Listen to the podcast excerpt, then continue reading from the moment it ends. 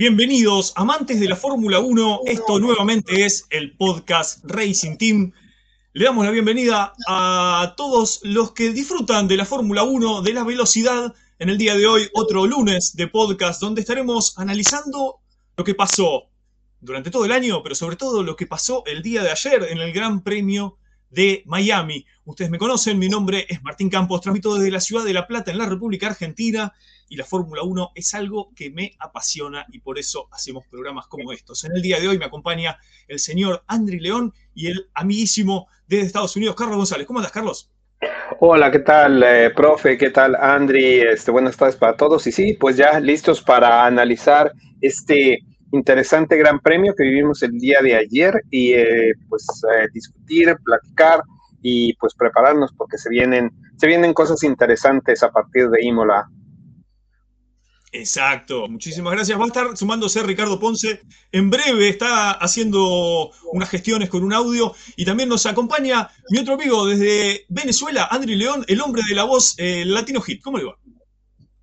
¿Qué tal? Saludos, querido profesor. Un saludo para Carlos y también para Richard, que ya se va a estar sumando en unos minutos. Eh, está preparando una sorpresa para allí, eh, por allí para todos. Eh, por supuesto, saludando a las personas en el chat. Que la poll del día de hoy la hizo Charlie Cote. Un saludo para Charlie. también estaba por acá Marisa Llanes, Pablo Carmona, que nos saluda desde Mendoza, Argentina. muy importante dejar de, qué ciudadanos nos están saludando, como el caso de Miguel Ángel, que nos saluda desde Turmero, Venezuela, muy cerquita de aquí de de, Maracay, el doctor Alex Castillo, por supuesto, saludando a nuestros moderadores Raúl Rojas, Luis Fernando Mendoza y Luis Padilla, hasta Mari Star, Javier García, Armando Alvarado, Raúl Ramos, Cátedra Motor. ¿Quién será el Cátedra Motor? Aquí está con nosotros el profesor que nos saluda desde el chat. Que te grapo al amigo Norberto Buenaventura desde Mallorca, España. Un saludo para todos.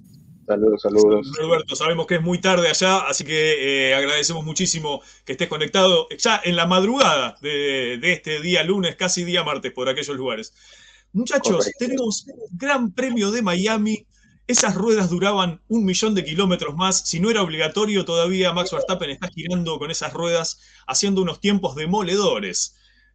¿Cómo vieron la carrera? Eh, sé que la transmitieron, la pasaron muy bien, he visto la transmisión eh, de altísima calidad.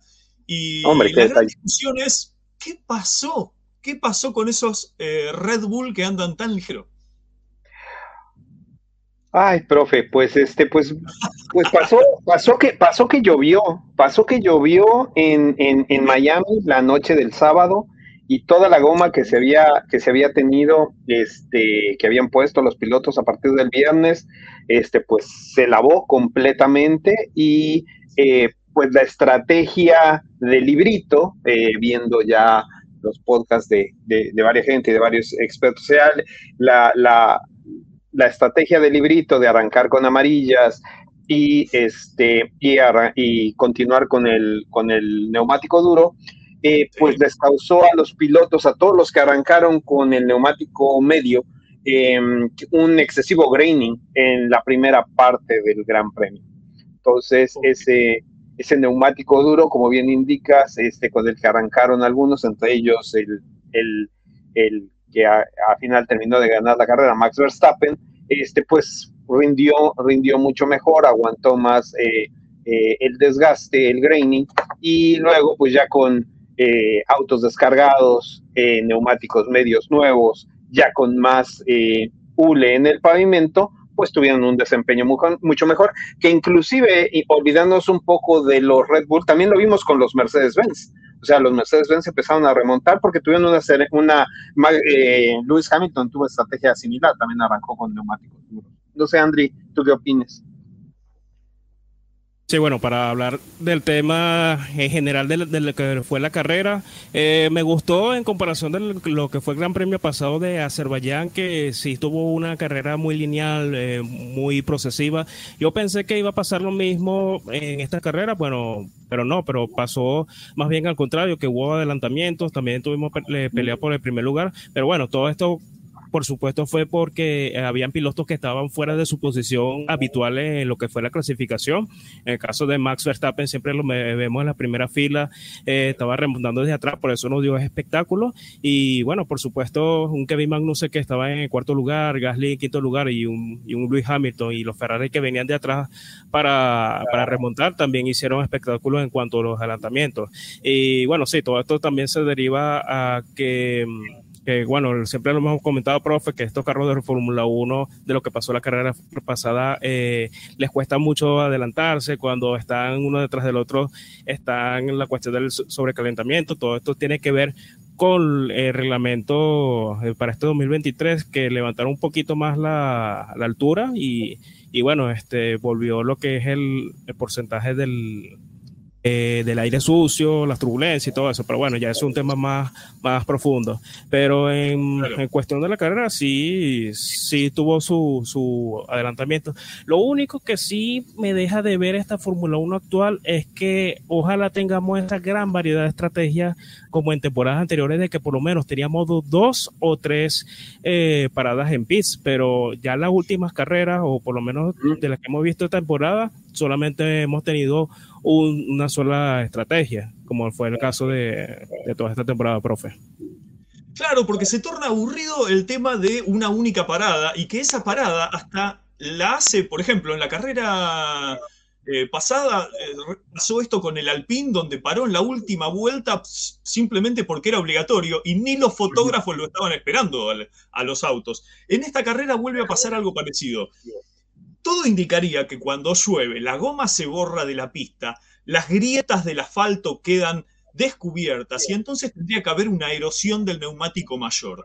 Eso no funcionó. Entonces, eh, aún teniendo el piso no engomado, los neumáticos andaban infinidad de vueltas. Max Verstappen utilizó esos neumáticos hasta el hartazgo, eh, Checo, Pérez para y Max Verstappen siguió y siguió y siguió y siguió hasta el punto de salir de boxes detrás de Checo Pérez. O sea, salió con los neumáticos recién puestos y sale detrás de Checo Pérez y Checo Pérez casi que no pudo hacer nada para pararlo, Carlos.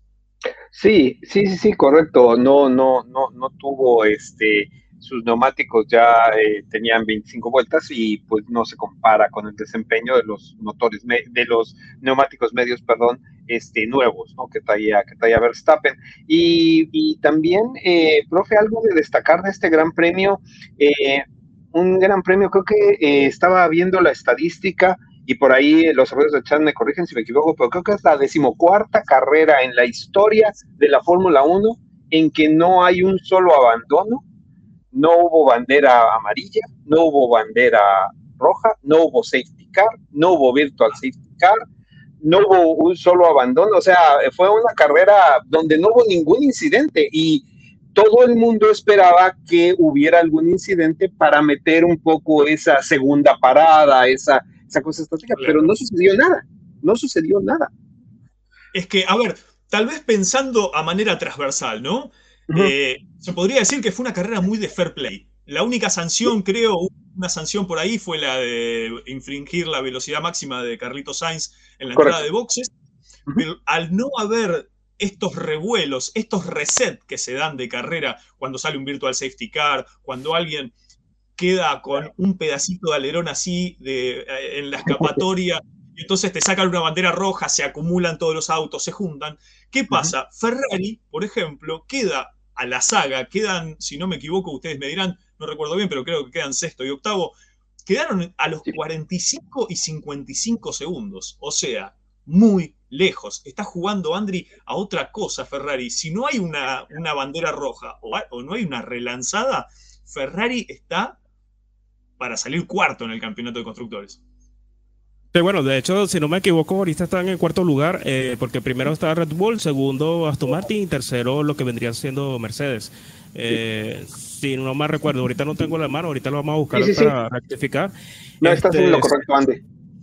Sí, sí, bueno, eh, ahorita Ferrari, como bien dice, profe, le está costando mucho. Eh, yo creo que también son cuestiones del circuito que eh, a este circuito no le encontraron lo que fue la puesta a punto. cosa, cosa contraria como lo hicieron en, en Bakú, que sí hicieron una buena carrera y con Leclerc en la, en la pole y bueno, regresando a lo que fue al podio. sobre cuanto a lo de esta decadencia. Mmm, lo de, Leclerc lo vimos también eh, como muy presionado, sobre todo el tema de la, de la clasificación, de, y bueno, también en lo que fue en las prácticas que se fue dos veces en el mismo lugar de, de las curvas. Eh, eh, bueno, se, se, siente esa, esa presión sobre Ferrari. Y bueno, Carlos Sainz como siempre en las carreras no termina no muy contento con lo que es el auto, sigue estas quejas, y bueno, tendremos que esperar eh, lo que son las actualizaciones fuertes para Imola y Barcelona. Ellos llevaron una actualización sobre lo que es el, el fondo plano, lo que es el piso, pero les brindaron buenos resultados, profe. Claro, eh, recordando para todos aquellos que no hayan visto las pruebas libres y la clasificación, bueno, Leclerc bautizó una curva, se, salió varias veces, eh, chocó el auto, tuvieron que cambiar la caja de cambio entró pasado en la misma curva que Max Verstappen también entró pasado en la clasificación y tuvo que eh, abortar esa vuelta. Y después, por bandera roja, no pudo hacer una segunda salida y por eso el noveno Max Verstappen. Leclerc se va en la misma curva, pero el asunto es que entró pasado, entró con las cuatro gomas por encima del piano, salió, le hace un trayazo el auto, empieza a rebotar, el auto roza el suelo contra el piso dos veces, saca chispas y fue incontrolable. El Red Bull tiene un poco más de margen, Carlos, y lo pudo meter eh, Max Verstappen para continuar con su, con su jornada. Leclerc lo reventó dos veces contra la, contra la pared del fondo. Sí, es que yo creo que ahí, profe, eh, es uno de esos efectos claros cuando se, se, pierde toda la cuestión del efecto suelo que hemos, que hemos platicado, donde el piloto, al, al, perderse ese contacto, ese downforce del que hemos hablado tanto en Cátedra Motor y que has tú hecho hincapié, hincapié, hincapié de que es una, una gran fuerza la que tienen esos autos, es como literalmente si le quitan un poco encima y el coche se ve, da dos vueltas de 360 grados y el, y el, y el piloto se vuelve un pasajero, no hay manera de que, de que Leclerc lo haya podido controlar porque el auto simplemente ya no tiene ninguna adherencia. Como bien indicas, Max tiene el Red Bull, se comporta de tal manera que Max puede recuperarlo, puede controlarlo, eh, no pierde el control del auto, eh, cosa que no le pasa al, al, Ferrari. Y una cosa también, este, Martín, eh, digo, al final de cuentas, en algún momento de la carrera vimos a Leclerc peleando contra Magnussen, contra un Haas, donde el Haas de repente lo dejaba al Ferrari. Es, es, este, es muy interesante. Y sí, al final de cuentas, eh, no quedan tan mal, quedan quinto y séptimo Sainz y Leclerc, este, pero pero de todas maneras eh, creo que sí un fin de semana un poquito para el olvido para, para los pilotos de Ferrari, que al final se ven eh, en la misma discusión que tienen entre ellos como poco decepcionados del rendimiento del auto. Es que claro, que competir contra un Haas, que es la escudería hermana, que no debería ser una, una competencia, eh, debería dejarse pasar. Magnussen dijo, acá, si me quieren pasar, hagan fuerza porque acá yo me quedo. Eh, Magnussen había largado de eh, cuarto, termina décimo, porque en la largada se pierde tres posiciones. Pero, insisto, Andri, que un Haas le pueda hacer eh, competencia a un Ferrari es, eh, es, extraño. Yo sé que venimos de ver que un Aston Martin le está haciendo fuerza a Mercedes, pero ahí es distinto. Ahí está Alonso, ahí ya hay un encono personal, se han llevado varios ingenieros y todo. No sé cómo ves esas, esas situaciones entre Aston Martin, Mercedes y Haas, Ferrari, André. La situación entre, eh, me decías Aston Martin, Haas y Ferrari, ¿no? Bueno, lo de Haas eh, también, también viendo en el tema de que ellos llevaron otras actualizaciones que es muy parecida a la Ferrari, ellos también eh, actualizaron lo que es el, fondo plano para tener mayor, mayor eficiencia en lo que son las curvas lentas, las medias y las altas de, altas velocidades. Eh, le resultó muy bien porque no fue no fue coincidencia de que Kevin eh, pasara a lo que fuera a la Q3 y bueno, quedó ese cuarto lugar por situaciones eh, externas, pero sin embargo estaba allí metido en la Q3 y sin embargo también dio pelea lo que fue en la carrera. en la carrera de casa, por, lo menos ellos mantuvieron allí esas actualizaciones que, que Ferrari al contrario tuvieron actualizaciones, pero no fueron mejoras como tal. Y bueno, los de Mercedes ahí están como en una etapa de evaluación con todas estas carreras iniciales que eh, no han llevado todavía actualizaciones. Ya esas actualizaciones lo vamos a, ver lo que son las carreras de, de entre Barcelona según Toto Golf, que allí estaría los paquetes fuertes. Eh, así, así está esa transición de Mercedes, que todavía está en esa etapa de evaluación, profe. Exacto, y mientras le damos la bienvenida a nuestro amigo Ricardo Ponce, que se acaba de sumar eh, luego de hacer un trabajo de renderización de un audio. ¿Cómo estás, Ricardo? ¿Qué pasa, profesor? ¿Cómo están todos? El buen Andri, a Carlos. Pues sí, aquí atentos, los estaba, los estaba escuchando. Eh, sí, tenemos un audio de nuestro amigo Omar Álvarez, que en un ratito más lo vamos a estar eh, escuchando. También tenemos palabras de Sergio Pérez, que es lo que opina el piloto mexicano al terminar la competencia. Lo presentamos el de ayer, pero hoy lo volvemos a escuchar. En un ratito, eh, nuestro amigo Omar Álvarez, que es en verdad una, eminencia en esto de las estadísticas, nos dio su punto de vista sobre la, sobre la competencia. En un ratito más lo vamos a escuchar.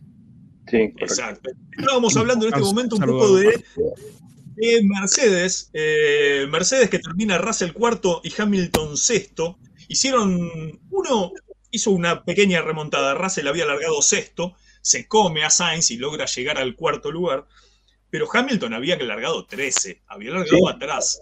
Eh, no, no, fue complicado por la bandera roja de la Q3, no llegó a la Q3, largó 13, logra remontar hasta el sexto lugar. Y hasta estábamos hablando, Richard, de algo que parece medio extraño, que es los autos.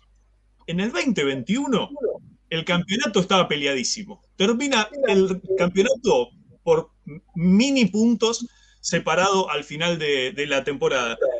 Y dicen, la Fórmula 1 y, la FIA dicen, vamos a cambiar el reglamento, así los autos se pueden perseguir más, vamos a volver al efecto suelo. Vuelven al efecto suelo y los autos no se pasan, no se pueden seguir, eh, hay más disparidad. Mercedes se cría pedazos y corren solamente los dos Red Bull. Eh, ¿No se podrá volver, Richard, al reglamento anterior? Este es un resultado de la búsqueda. Ah, se me prendió el buscador de Google. Estamos, Richard, no te estamos escuchando. ¿eh? Yo tengo Richard. ¿Ahí ya me escuchó? Ahora, Ahora sí. Ah, ¿verdad? Sí, cuando, cuando estuvimos platicando con Albert Fábrega, ¿te acuerdas, profe? Hace ya casi pasadito del año, que precisamente le, le, preguntamos, Albert, ¿y es momento de cambiar para Fórmula 1? Y nos comentó, a ver, en ese momento nos dijo el buen Albert, eh, eh, hoy, hoy, hoy te digo que no, Hace un poco tiempo sí, porque pues, ya era mucha la, la ventaja, era mucha la diferencia que tenía Mercedes, ¿no? Pero hoy ya no. Y lo que está pasando, estamos observando lo mismo, lo mismo. Equipos dominantes, bueno, ya está Christian Horner, ¿no? Lo comenta. Correcto. En el cual, en el cual dice, bueno, ¿y qué Mercedes y Ferrari no, no están participando o qué onda? Es que la, la verdad, la, la, diferencia de Red Bull es, es, abismal. Ya nos comentan que va a llegar la, la curva, por, el, por la sanción del, túnel de viento. Híjole, yo lo veo, lo veo bastante complicado, pero sí, de momento es un equipo el que domina. No domina por poco, por poco no, no es lo que, está, lo que está dominando. Hay equipos que se le insinúan acercar, profe, Andri, Carlos, pero apenitas, ¿eh? Apenitas, no crea. Es que estamos hablando que un piloto, ya nos estaremos metiendo en el tema, profe, como vaya llevando el podcast, que arranca desde la novena posición y te gana la competencia. Eso a, mí, a mí me viene a la mente el Mercedes dominante ¿eh? hace de algunos años. que no, Importaba, no importaba en qué lugar arrancaba Hamilton, te iba a ganar. Exacto. Eh, Hamilton penalizaba en Spa, largaba 20 y llegaba tercero. ¿Y por qué? Si le, si le dabas dos vueltas más, llegaba primero. Claro, lo que acaba de pasar es eso. Los, estos, estos elementos que solemos mencionar acá en el programa, ¿no? De, tener el, ritmo una vuelta, Red Bull lo tiene. Tener la degradación en condiciones, Red Bull lo tiene. Anduvo con esos neumáticos duros, increíble cantidad de vueltas. El ritmo de carrera, es decir, mantener tiempos estables y, competitivos, los tiene también. Y los tiempos de pole también los consiguen. Están jugando otra cosa. Y esta gráfica que ponen acá, Carlos, fíjate, eh, Sainz llega a 42 segundos de la punta. Hamilton a 51, Leclerc a 52. Eh, y ya cuando te vas, sin ir a Magnus en su noda, etcétera, que ya están a un minuto, un minuto y pico. Eh, es, demoledor el, Red Bull, Carlos. Es, demoledor eh, el, Red Bull y, hay, y hay una cuestión muy, muy interesante aquí porque como bien indica Ricardo, eh, eh, Horner, pero Horner me suena como a Toto Wolf eh, cada inicio de temporada en la época dominante de, Mercedes, donde no, no, no, no vamos a ser el equipo dominante, los otros nos van a alcanzar, ellos también están haciendo su tarea y llegan a la carrera y como dice Martín, o sea, al tercer lugar, el, primer, el primero y el segundo lugar le meten 20 segundos o sea, 26 segundos, casi medio minuto le mete Verstappen a Alonso y Checo Pérez 21 segundos. O sea, es, el Red Bull está jugando, está jugando a otra, a otra liga. Y ahorita, eh, recordemos, sí vienen muchas actualizaciones, hay muchas esperanzas, pero no todas las actualizaciones funcionan y no son de un día para otro. O sea, ahorita el, el Red Bull tiene tal dominio que está sobrado. Puede cometer, puede, Max Verstappen cometer un error, largar noveno y, y, rebasar a todos. Eh, había un comentario que eh, este, eh, Fernando Alonso decía, le decía a Verstappen o, decía que Verstappen lo iba a alcanzar en la vuelta 25. Lo alcanzó en la vuelta 15. Claro. Sí, lo decía en la vuelta 15. O sea, bueno, aquí tan sobrado viene el Red Bull que se da hasta el lujo de un doble adelantamiento. ¿Correcto? Claro. Pasó a Leclerc y pasó a Kevin, si no me equivoco. a la Mika eh, Hakkinen. Sí, sí, o sea, ah, impresionante. Pasó dos autos en una recta y consecutivamente en las siguientes vueltas iba, seguía pasando, pasando, pasando. Eh, se encuentra segundo en la vuelta 15-16 y a partir de ahí lo que hizo fue administrar esos neumáticos para, para poder hacer la salida de boxes, decíamos al principio del programa, con los neumáticos nuevos a segundos de Checo Pérez y poder en dos vueltas pasarlo. Eh, teníamos un mensaje de Iván que nos hizo una donación, le agradecemos muchísimo, decía un abrazo para, todos nosotros. Y una cosa, Fernando Tornelo le, decía a Max antes de la carrera, ¿no? Cuando Max se pierde la posibilidad de pasar la Q3 en los lugares que correspondía, Fernando Tornelo le decía, Max, deberías haber terminado esa vuelta aunque tenías ese error, podrías haber largado desde la fila 3 o desde la fila 4. Claro. Lo más cómodo. Eh, pero inclusive no lo necesita. Y acá me sumo a que hay un, amigo que nos está diciendo, ¿por qué? Y lo tiro a la mesa para que lo podamos debatir tranquilo y darle la respuesta. Eh, díganme ustedes quién quiere, quién quiere salir con esto. Dice, ¿por qué no le dieron a Checo la misma estrategia que a Max Verstappen de largar con las duras? Lo tiro a la mesa, yo tengo la respuesta armada si quieren. Mira, eh, teoría. Deles, deles, deles. Todos queremos opinar. Sí, sí, todos. No, mira, yo, yo creo rápidamente, eh, aquí tengo en la pantalla los tiempos de Verstappen de cada uno de sus giros. Sí. Estos tres, no les haga caso las tres primeras vueltas porque fue cuando estuvo haciendo pasadero por todos lados. Pero a partir de la 4, sí, sí, sí, a partir de la 4 a la 44, en la 45 detiene. Vean, o sea, en serio, ven el ritmo de Max. Ven el ritmo consistente de Verstappen. 1.32, 1.31. Es increíble el ritmo de Verstappen. Lo de la estrategia, a ver, y ya nos lo va a comentar también nuestro amigo eh, Omar, también nos comentó al respecto. No, no, no, era, no era factible. No, no, no, no, no lo era. Eh, no vas a iniciar con un neumático duro, te van a comer los de atrás. Aparte, recuerden ustedes, y vamos haciendo memoria un poco, ni en la época dominante de Mercedes lo hicieron, ¿eh? Correcto. Nunca largaron con la goma dura. Recuerden que en aquel entonces era el paso de la 2, de la Q2 a la Q3, con el que hacías el paso, con ese arrancabas la competencia.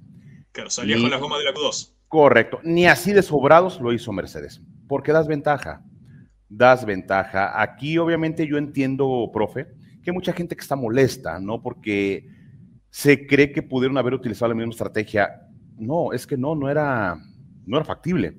Iniciar. Imagínate que, no, no, no puede, no, no puede ser. Inicias con una goma dura, te va a comer Alonso, te va a comer Sainz. En verdad, no era, no era esa forma. E insisto, vamos haciendo historia. Ni el Mercedes súper dominante lo hizo. Ahí les dejo ese dato. Ok. Andri.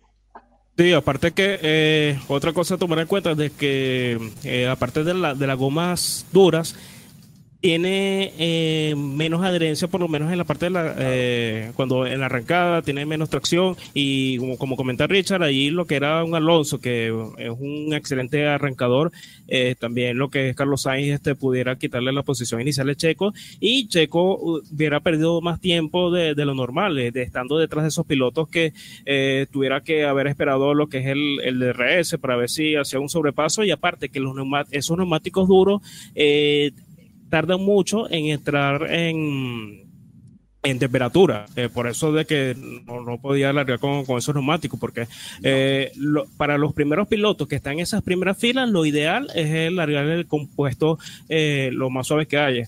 Claro, no podía alargar tampoco con los neumáticos rojos porque eh, estos neumáticos rojos no duraban en, carrera. Eh, más bien entre Norris y Piastri se lo comieron entre 5 a 6 vueltas. No podía tampoco largar con, esos neumáticos.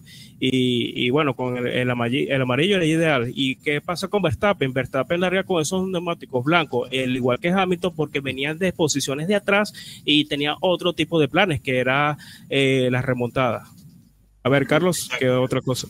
Eh, eh, bueno, eh, antes, antes de mencionar mi teoría, Daniel Fuentes nos manda un super chat y nos dice, Max hizo todo perfecto, la estrategia fue perfecta. Como Checo fan, mis respetos para Max, un saludo a todo Racing Team, chicos, se les quiere. Muchas gracias. A, gracias, Que, ella, también nos hizo por ahí unas, unas preguntas y nos sigue por ahí en las redes sociales. Sí, yo coincido, coincido con lo que dicen, es, es muy sencillo ser como, como dicen, este predecir el pasado, ¿no? O sea, predecir el pasado, eh, al ver todas las cosas que sucedieron, es muy sencillo, eh, es muy sencillo decir, ay, debieron de haber hecho eso con Checo Pérez, pero como, como bien indican, eh, de librito decía Pirelli recomendaba arrancar con neumáticos medios, hacer neumáticas. El mismo Christian Horner decía, que ellos eh, cuando pusieron a Max con la estrategia del de, neumático duro, estaban contando con que hubiera un safety car, estaban contando con que hubiera alguna bandera, algo que pudiera hacer que Max se quitara esos, neumáticos lo más pronto posible este, para, para poder ir remontando. No se dio y las condiciones de la pista y todo se estuvieron, se estuvieron dando de tal forma, lo comentó Checo al final, lo comentaron todos, el, la, la degradación que estaban viviendo eh, al principio de la carrera, los que arrancaron con neumáticos medios, este, era, era un poco inusual y bueno, pues la situación se dio, pero también hay que reconocer el ritmo que trajo Max Verstappen todo este fin de semana.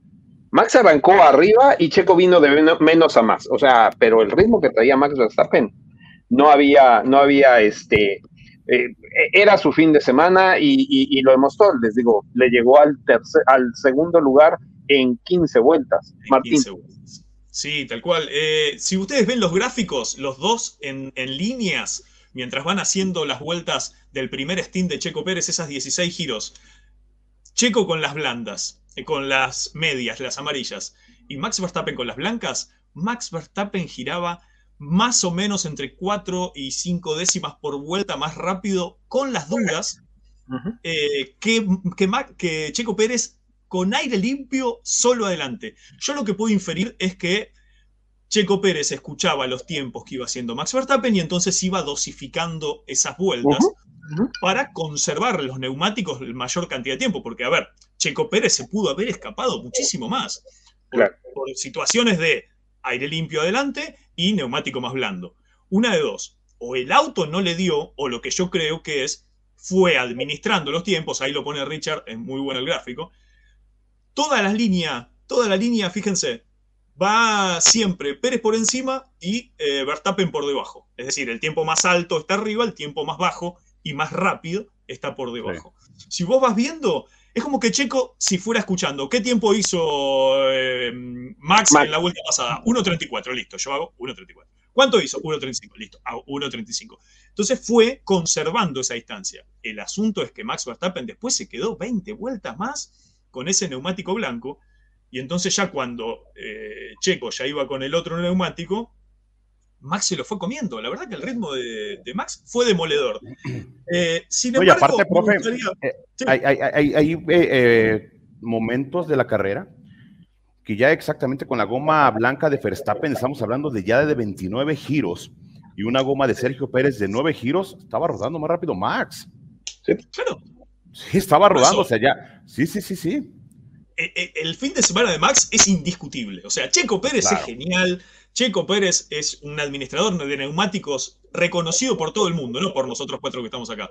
Cualquier persona reconoce que Checo Pérez administra los neumáticos de una manera increíble. No solamente eso, sino que administra la puesta en piso de potencia. Por eso es tan bueno en los circuitos callejeros, porque son circuitos de curvas de 90 grados con salida de muy baja velocidad y Checo Pérez sabe hacer esa salida sin hacer wheel spin, sin hacer patinaje, y entonces los neumáticos traseros le duran mucho más que a los demás eh, conductores. Eso está clarísimo. Ahora, Max Verstappen fue en esta carrera, Andri, de moledor. No hay, no hay una manera de discutir. Yo lo que puedo decir solamente como para hacer un contrapunto y sumarme a lo que está diciendo el chat, hay gente que dice que si largaba con la gomadura Checo Pérez, podía dejarse pasar tranquilamente por Alonso y un par de autos más, porque si Max Verstappen desde el lugar del noveno en 15 vueltas llega a estar eh, segundo y después encima pudo pasar a estar primero, tal vez, y esto obviamente con el diario del lunes,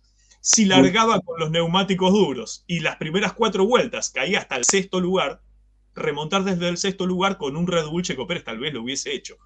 Lo tiro como hacer para el abogado del diablo, como lo hubiesen visto esa exactamente. Antes que nada, vamos a saludar al amigo Franco de Motorsport Plana que está presente acá. Saludos, amigos. Lo demás ayer me hizo acordar de Austin 2022. Sí, la carrera del año pasado eh, en Cota. Eh, a lo que dices, profe, bueno, eh, el problema de todo esto no es el, no fue la, la parada de estrategia, porque eh, fue el, ritmo de, de, Max, como bien dice, fue indiscutible todo el fin de semana, le encontró la puesta a punto al auto, al circuito, todo. O sea, es indiscutible porque si estamos hablando de que la semana pasada en Bakú la carrera de Checo fue dominante, es también, esta vez deberíamos también hablar de lo mismo por parte de Max. Eh, y bueno, Checo también lo dijo, de que eh, no me encontré con, con, lo que es el, circuito, tuve complicaciones más que todo en el segundo sector y también en la carrera, estuve escuchando lo que fue esa conversación con su ingeniero Bird,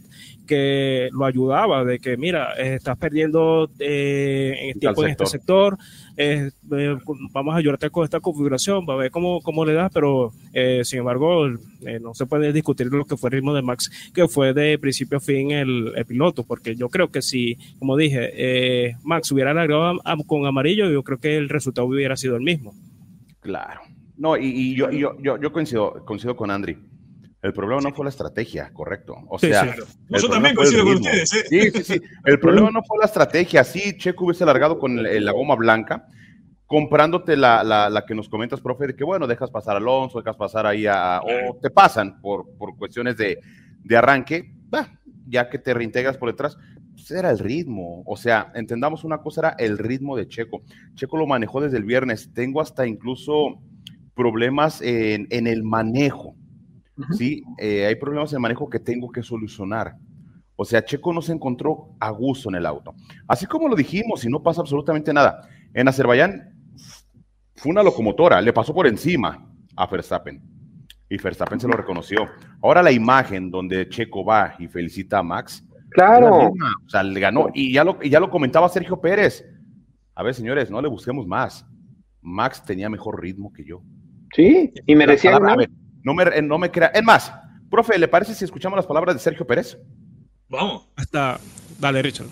Vayan a escuchar las palabras de Checo. Y ya usted nos dice qué opina.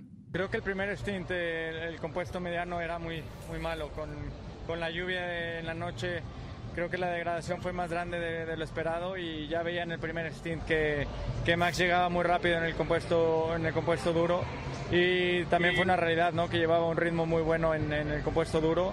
Salió muy pegado a mí, eh, creo que eso fue lo que nos costó, ¿no? Igual y paramos muy temprano también en el primer, en el primer stint, eh, pero en general creo que hoy, hoy Max fue el más rápido y merecía la victoria. Y también, eh, y también Sí, ahí no hay, no hay nada que discutir si no le creemos al, si no le creemos a Checo, pues a quién le vamos a creer. Pero hay una cosa que también eh, noté mucho, y no sé si, si lo vieron, y varios comentaristas, tanto ingleses como españoles, como latinoamericanos, lo dijeron. Es tal la superioridad del Red Bull que no hay nadie que siquiera le ponga tantita, tantita, este, tantita resistencia a, a Checo o a Max cuando van a intentar rebasar. O sea, porque eh, habíamos visto en algunas, o en algunas otras ocasiones, aunque el otro auto fuera mucho más dominante, que había un poquito, se cerraban, trataban de proteger. Ahorita eh, no, no, no notamos eso porque es tan la superioridad del Red Bull que yo creo que los otros pilotos dicen, ¿para qué pierdo, desgasto neumáticos tratándome de defender de alguien que me va a rebasar? Y entonces literalmente casi casi lo dejan pasando, o sea, no, no, no, no le pelean mucho a Max Verstappen o a Checo. Exacto, yo te, lo diré, te lo diré de esta manera. Es como que a mí me toque pelear tres peleas de box en el mismo día. La primera sea contra Mike Tyson. Entonces yo ahí quiero tratar de. Quiero tratar de aguantar cuatro rounds, ¿no? Me aguanto tres, cuatro eh, trompadas. No, en la primera ya está. O sea, me pasó cerca y me tiro al piso. ¿Para qué me voy a aguantar una tanda de trompadas innecesaria? Eh, esto es lo que pasa con Red Bull. Es demoledor, entonces es innecesario plantarle el auto adelante, desgastar los neumáticos e ir eh, tal vez hasta el toque, y hacer un papelón y sacrificar tu carrera donde vos podés hacer un cuarto lugar, un quinto lugar decente, y por hacerle perder 6 segundos, 5 segundos a un Red Bull que te va a pasar más tarde o más temprano no tiene sentido. Yo creo que se, desprende de lo, que estamos diciendo acá los cuatro, que la estrategia de Checo no tuvo nada que ver con el resultado de Checo, sino que el ritmo de Verstappen fue inapelable eh, lo que sí, lo que en el chat están diciendo es, tal vez el auto de Checo Pérez no tenía el setup indicado. Bueno, pero ahí no le podemos echar la culpa a Red Bull de que le dio el setup. indicado. Checo no se dio, no dio él con el setup. Lo está diciendo el mismo Checo. Que pero no, pero no, podemos. No, no podemos, profe, eh, y ese es un comentario a título personal.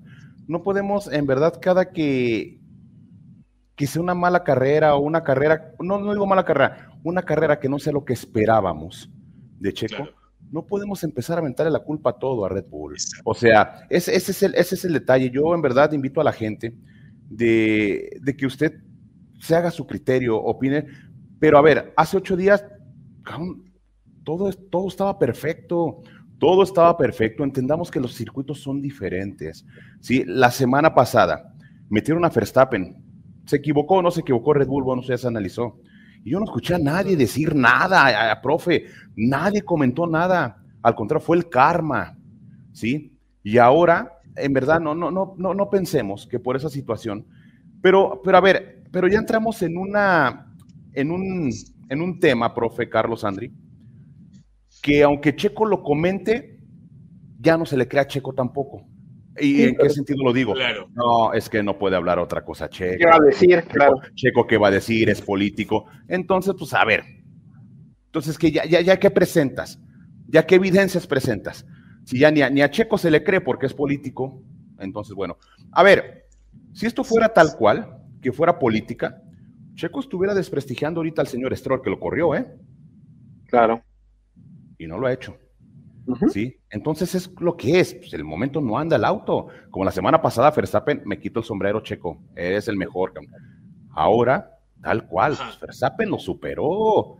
Y a ver, pero tampoco es para cortarnos las venas. No, no, tampoco. Es la quinta carrera del campeonato. O sea, le damos la vuelta a la página y sigue Imola. Así tal, está. Checo es contendiente al título, sí lo es. Checo se va eh, otra vez a fortalecer para Imola. Claro que es porque tiene una mentalidad espectacular, Checo. Pero tampoco no, no, queramos ver que todas las, actuaciones que no esperamos eh, o que fue un poco mal para Checo, es, esa es culpa de Red Bull. No, no, no, tampoco creo que Acá, Carlos, ahí paso con vos. Acá el amigo Juan Gómez nos dice, eh, F1 profesor Campos, y ahí vamos Carlos y después Andri. Dice, cómo, eh, por qué Stroll no está más arriba con ese Aston Martin que Fernando Alonso. Como diciendo, ¿qué es lo que está pasando? Que los el padre sabotea a Stroll, que eh, solamente está Alonso con ese auto allá adelante. No, son cosas que pasan. Son vicisitudes de carrera, son cuestiones de tráfico, son cuestiones de setup. Y ni hablar que Alonso es mucho mejor conductor que eh, Lance Stroll. Y hasta lo venía viendo por las pantallas, Carlos, y después Andri lo venía viendo por las pantallas para ver si lo podía ayudar con la estrategia. Fue un momento hermoso, Carlos. Sí, este, e, e, es, correcto, profe, es correcto. Eh, sí, sí, si nos vamos a esas teorías conspirativas, entonces este, Aston Martin está saboteando a Lance Stroll, al hijo del dueño. O sea, porque, porque el que ha tenido los mejores resultados, el que se ha subido al podio y el que está sacando la mayor cantidad de puntos, un 80% nos dijo este el buen Lobato eh, de los puntos de Aston Martin, es este es, eh, es Fernando Alonso. Entonces, no, y, y, y, otra vez, no todos los pilotos son buenos en todos los circuitos. Hay unos pilotos que dominan ciertos circuitos porque se dan más a sus características de manejo. Y otra vez, la configuración de los autos es muy, muy distinta. Vamos a poner a la escudería de los amores de mi querido amigo al sur del continente, el profe. O sea, en la semana pasada, la semana pasada, Carlos Sainz no encontró el, el setup de ese auto en todo el fin de semana no hizo absolutamente nada. Y este fin de semana terminó por delante de su compañero de equipo.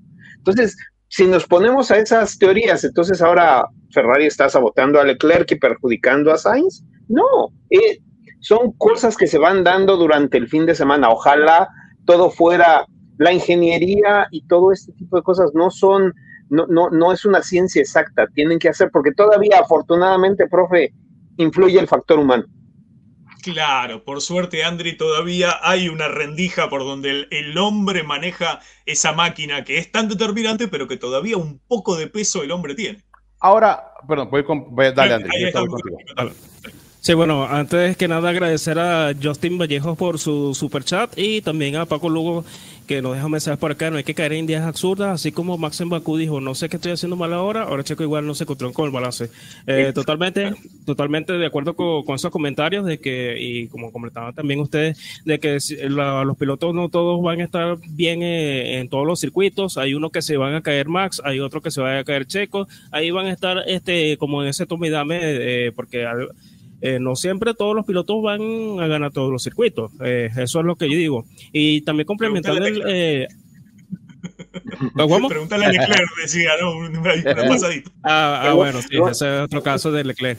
Y bueno, lo que también quería complementar de lo que dice Richard de, la situación de Checo, eh, yo lo que digo es que no se enojen por, por todo esto, porque si estamos viendo después de tanto tiempo un piloto latinoamericano luchar por un campeonato desde que hace 15 años por de los tiempos de Felipe Massa del 2007 o quizás Juan Pablo Montoya del 2003 cuando llegó a pelear campeonato última instancia con Schumacher. Eh, la verdad, disfrutemos este momento. Lo, lo, estamos disfrutando verdad de que tengamos un representante latino luchando por el campeonato, esté eh, con esa consistencia de podio, esté también logrando victorias y, bueno, eso que disfrutó de la Fórmula 1. Eh, la verdad, no se enojen por todo, todo esto. hay que disfrutar los momentos y, y bueno, también tenemos otro super chat del Francisco Ceja, del amigo. Eh, perdón, eh, sin duda el carro de Max tenía alguna actualización sin entrar en sabotaje. Es muy obvio, Max tuvo una muy buena carrera. A Checo le toca trabajar mucho. Claro, claro. y, aparte, eh, ojo, ¿eh? ¿Por qué digo que no hay que, no hay que cortarse vena, ni mucho menos? Es la primera carrera, me atrevo a jugar a la primera esta temporada, que Checo no está al ritmo de Max. En todas, en todas, ha estado en el ritmo, lo ha superado. E incluso lo platicamos en el podcast pasado con David y con el buen Jack Beck. En los duelos parejeros, Checo llevaba la ventaja.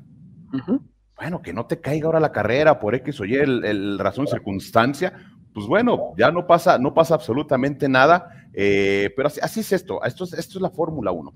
Esto es la Fórmula 1, mira, a ver, lo platicamos el sábado. Checo la trae, Checo la trae derecha al momento de la pole position. Checo la trae porque la trabajó, no se equivocó, no es problema de él que se haya equivocado Leclerc, no es problema de que se haya equivocado Verstappen, Checo la trae. Bueno, ya el domingo fue otra cuestión con la carrera, pero esto sí, profe, digo, usted ha visto Fórmula 1 añales. añales. viejo. ya te dan puntos completos, este profe. Claro, sí, me decía eh, el amigo, eh, ya con 47 años me dan, con 47 vueltas ya me dan eh, puntos completos en esta carrera. ustedes saben, a mí me apasionan todo lo que es la Fórmula 1, las estrategias unicornios, así como ahora están planteando ustedes en el chat, oye, ¿por qué no largó con, con duras? yo la estudio, la analizo, empiezo a buscar datos para ver si es posible o no. La verdad que hacer una cosa de ese calibre te implicaría, sí, perder un par de posiciones, caer en el cuarto o quinto lugar, pero te puede implicar un toque y perder la carrera completa. Entonces, ¿se puede analizar una estrategia unicornio? Sí. Ahora, ¿el piloto la elige? Evidentemente no, porque la tenía a disposición. Antes, antes se largaba con neumático obligatorio. Si Checo hubiese querido largar con Blanca, largaba con blancas. Entonces sáquenselo de la cabeza, analícenlo, disfrútenlo, pásenla bien un rato, ¿sí? Como con los sabotajes y las conspiraciones. Analícenlos, disfrútenlos y después sáquenselos de encima rápido. Ahora, profe, seguramente si hubiese sido al revés, que Checo largara nueve y, Verstappen en primero, a lo mejor el que larga con la blanca Checo. ¿Correcto? Claro. Sí, o sea. es que es lo lógico. Sí, es lo lógico y lo que es lo lógico. A ver, a ver. A ver, profe, usted, Andri, su servidor, hasta en los videojuegos, cuando largas de atrás, largas con un compuesto más duro, o sea, jugándole, jugándole al ingeniero, caray, o sea, Salvo que quieras hacer la gran pacotín, largas con los de lluvia por si Eso es lo que iba a decir, que eh, Pacotín hace otro tipo de cosas, Richard. Abrazo, Pacotín. Bueno, es que Pacotín sabe que va a ocasionar 10.000 safety car y sale con rojas en todas. Correcto. ah, ok. Sí, sí, sí, o sea, que tiene que ser cambio obligatorio. Y yo, y yo lo único que quiero decir, eh, otra vez, nada más para cerrar el tema, todos los que piensan nuevamente que hay algo raro y que hay algo en contra, insisto, en el, en el circuito de Bakú, entonces le jugaron en contra a Max. O sea, porque no puedes tener una historia y tener la otra. O sea, o, tienes una historia de que hay conspiración contra alguien cuando, cuando el piloto que debe de ir ganando y Max iba ganando la carrera en Bakú, Max para primero en la vuelta en Bakú. ¿Por qué? Porque era lo lógico, en la estrategia es lo lógico. El piloto que va adelante tiene la primicia de parar antes. Es, es lo que sucede siempre. Entonces, o hay o no hay estrategia. Y, les digo, váyanse a otros equipos, o sea, váyanse a otros equipos. Le están haciendo entonces sabotaje a Lewis Hamilton, a Charles Leclerc, a Lance Stroll. Olvídense de Red Bull. Vamos a dejar Red Bull de lado. Ferrari lo está volviendo a Leclerc, ese es, ese es el problema. Exacto, exacto. O, o, como yo les digo, o sea, e, e, entonces Aston Martin está saboteando a Lance Stroll porque, pues, este, no, no, no es posible que Fernando Alonso termine en el podio y Lance Stroll de acá peleando en décimo, la decimotercera posición. Claro. Para cerrar el tema, Richard, de unicornios, sabotajes y conspiraciones, yo creo que es muy lindo discutirlos, pero para buscar información, no se queden creyendo solamente que eso existe, porque si usted lo cree, está en todo su derecho de creer que hay un sabotaje en contra de Checo Pérez. Cualquiera podría creer que hay un sabotaje. No, estamos tratando de convencerlos, no estamos tratando de convencerlos. ¿eh? El asunto es encontrar y disfrutar de buscar los datos para poder demostrarlo. Y si uno no lo puede demostrar, queda en la simple conspiración de decir, a Irvine en el 99 le escondieron las ruedas para que después de 29 años Ferrari no salga campeón. El que lo sostenía eso era Irvine. Eh, Richardo podría decir, en Mónaco me escondieron las ruedas, y a veces sucede y a veces no, pero ahora de ahí a poder demostrarlo es imposible. Entonces, disfruten o, de eso. O, te acuerdas con aquel, era con Aguri? O Albert, Albert Fábrega se quedó viendo la televisión en Canadá y te llegó el auto, ¿te acuerdas? Sí, sí, o sea, por favor. Tony Davidson, sí. Sí, sí. que nos dijo el buen Albert, ni cuenta nos dimos cuando llegó, cabrón. O sea, estaba en primer plano, Albert. Se escucha, dice, yo escuché el ruido del motor, miré para afuera y estaba el auto. Dice. Ya estaba el auto, sí, sí, ya estaba el auto. Correcto. No, pero estaba así viendo la tele, el buen Albert. Sí, sí, sí. Y la disfrutando, estaban disfrutando la carrera. Y, su servidor, que no me quedé callado, le dijo, oye Albert, pues cuéntanos cómo estuvo. Dice, joder, ni cuenta me di que llegó. sí, claro, por eso. Eh, eh, disfruten, disfruten de esas cosas, eh, porque es, lindo para poder buscar datos y analizar todas las, vicisitudes y todos los unicornios. Pero pásenla bien, no se, no se envenenen porque un día si no se van a morder la lengua y se van a morir bueno, ¿te acuerdas? del puro propio veneno. ¿Te acuerdas aquella de quién fue de Valtteri con, la, con la pistola? Fue en, Mónaco. 2021. Que también, y bueno, mundo de cosas. Sí, que no salió Sí, la pistola cuarta ah, que la no salió. Sí, la tuerca, la tuerca, correcto, que se barrió. Como los nueve días esa tuerca. sí, se la llevaron a, así a Blackley. Fue el, pit stop más largo de la historia, no, no, nueve días, 16 horas. Sí, creo que, creo que la tuerca sigue atorada.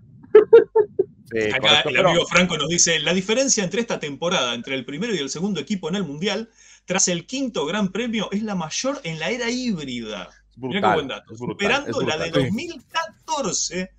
Eh, van a destrozar todos estos muchachos de Red Bull. Bueno, lo decía Russell en la segunda carrera. Eh, estos muchachos van a ganar todas las carreras. Y a mí lo que me preocupa, y tal vez cambio el tema con esto, dicen que para 2024, o por lo menos lo lanzaron para ver qué decía la gente, y creo que cuando la gente empezó a hacer lío, lo, tiraron para atrás. Decían que querían meter 10 carreras sprint, 9 eh, para ser preciso, el año que viene.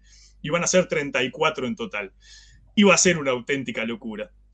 Eh, por suerte, a veces la gente está alerta y dice, no, eso ya es una barbaridad.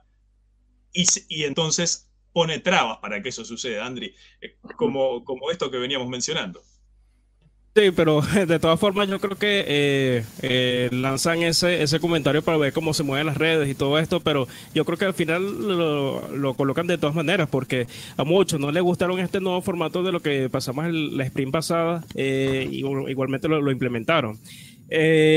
También quería saludar también a Johnny que está presente aquí en el chat, que dice que agárrense, que ya se vienen las mejoras de Mercedes para Imola. Nos decía por acá Johnny, un gran saludo. Es, auto? Y también el amigo Franco eh, estaba viendo también esas estadísticas. ¿Cómo? ¿En el auto son las mejoras o hay mejoras en el catering? Hacen unos saladitos más ricos. Ah, bueno, tendría que preguntárselo a Johnny a ver qué, qué mejoras trae Mercedes. Eh, sí, estaba viendo estas, estadísticas de lo que comenta el amigo Franco de que el, 2014 Mercedes era totalmente dominante en esas primeras carreras que te llevaban una gran diferencia con respecto a, las demás escuderías. Lo que pasa es que en aquel entonces Mercedes sí se... Em, sí no tenía el, el, ¿cómo se llama? Ay, se me perdió la palabra. El, ah, el, el, chorro, bueno, no sé cómo se dice en otros países, este, no lo tenía completamente abierto y, bueno, esa oportunidad Mercedes lo tenía como guardado para no, para no caer en un reglamento de que si le, le restaban, más o menos. Mm. Sí, correcto. Yo, me quedé preocupado porque Yuki Tsunoda quedó 11, a pesar de haber hecho un overcut donde superó a tres pilotos, Richard. No, lo de, lo de, lo de Tsunoda, a ver, me han criticado, pero, pero ha, ha mejorado de a poco, ¿eh? Ha mejorado, bueno, a lo que le da las condiciones el AT04 de, de Alfa Tauri. Eh, no, no, no ayuda, no ayuda. Eh, pero ha mejorado, ha mejorado un poco, pero ya Horner me lo bajó, ¿eh? Horner dijo que, que no está al nivel de Red Bull. ya vería, la verdad, la verdad, no, no está al nivel de Red Bull. Ha mejorado un poquitín eh, Yuki. La gente de Mercedes, creo que también de lo perdido lo encontrado. Nos asustamos de órdenes de equipo. Pues, Hamilton dejó pasar a Russell. Correcto. Hamilton dejó pasar a Russell. No, no, no, no, estaba muy contento cuando lo hizo, pero lo dejó pasar. No, pero lo, dejó, lo dejó pasar. Sí, correcto. Sí, mira, Ajá, perdón, hay un super chat de Justin Vallejos. Dice: Saludos, ¿cómo iba Checo con los neumáticos cuando Max lo pasó? Porque vi que lo pasó en parado y no dio batalla. ¿Habrá órdenes de equipo? No, Justin, no, no hubo órdenes de equipo. No, este... no perdón, pero todo, lo contrario. No, y todo lo contrario. O, puso resistencia a Checo, ¿eh? O sea, Checo se la trató de regresar en la 1. No, no, no, no, no. Ahí sí no fue nada, nada de orden. Obviamente llegó un momento en que Checo pues, ya no, no pudo pelear eh, no por órdenes. Checo le trató de regresar la, la primera posición en la curva número uno. fue el adelantamiento con más resistencia de la carrera. No sé si ustedes me pueden decir alguno más. Porque todos los adelantamientos fueron en, en DRS, eh, uno al lado del otro, y frenadita sin bloqueo y nada. Bueno, el de Magnussen y Leclerc, profe, ese, ese, ese, ese, estuvo peleadito. Eh,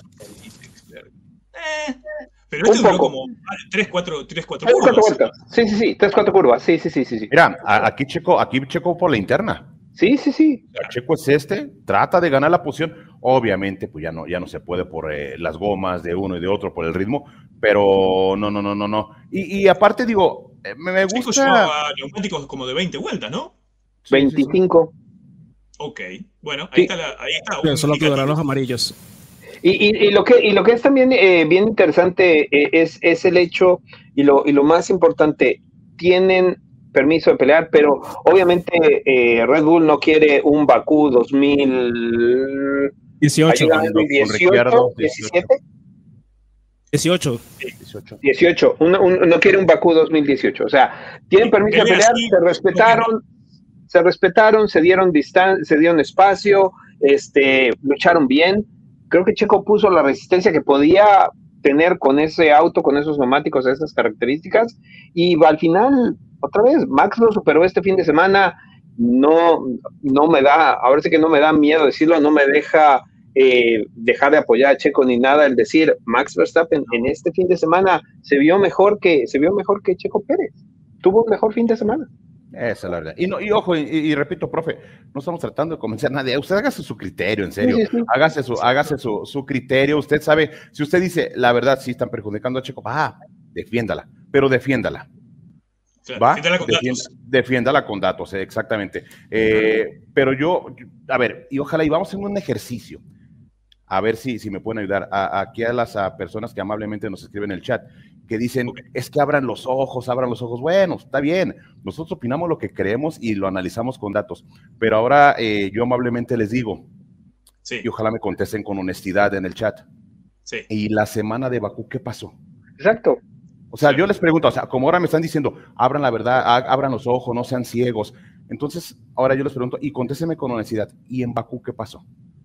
Dale. Claro, claro. A, ver, eh, para los que recién se suman, estamos hablando de la carrera de Miami, la carrera de ayer, donde el ritmo, hagamos un, detalle de, los elementos que hicieron que Checo Pérez llegara segundo y Max Verstappen primero. Max Verstappen, ritmo de moledor, con los dos compuestos. Max Verstappen, una erosión de neumáticos mínima que le permitió hacer como 45 vueltas con esos neumáticos con los cuales largó, estuvo eh, pasando autos, los degradó eh, o los desgastó por estar en combate y sin embargo los pudo hacer andar 45 vueltas. Y después cuando, y encima eh, le decían, bueno, vas a tener que parar en el box, le dicen, si te mantenés 5 o 6 vueltas más, salís cada vez más cerca de Checo Pérez, porque en un punto iba a parar y salía como a 10 segundos. Le dicen, si seguís pisando, vas a salir a 4. Después le dicen, si seguís pisando, salís a 3. Bueno, entonces ese muchacho tenía una máquina impresionante, un ritmo demoledor, un desgaste muy pequeño, eh, una, técnica conductiva donde no hubo errores. Muéstrenme dos errores de Max Verstappen.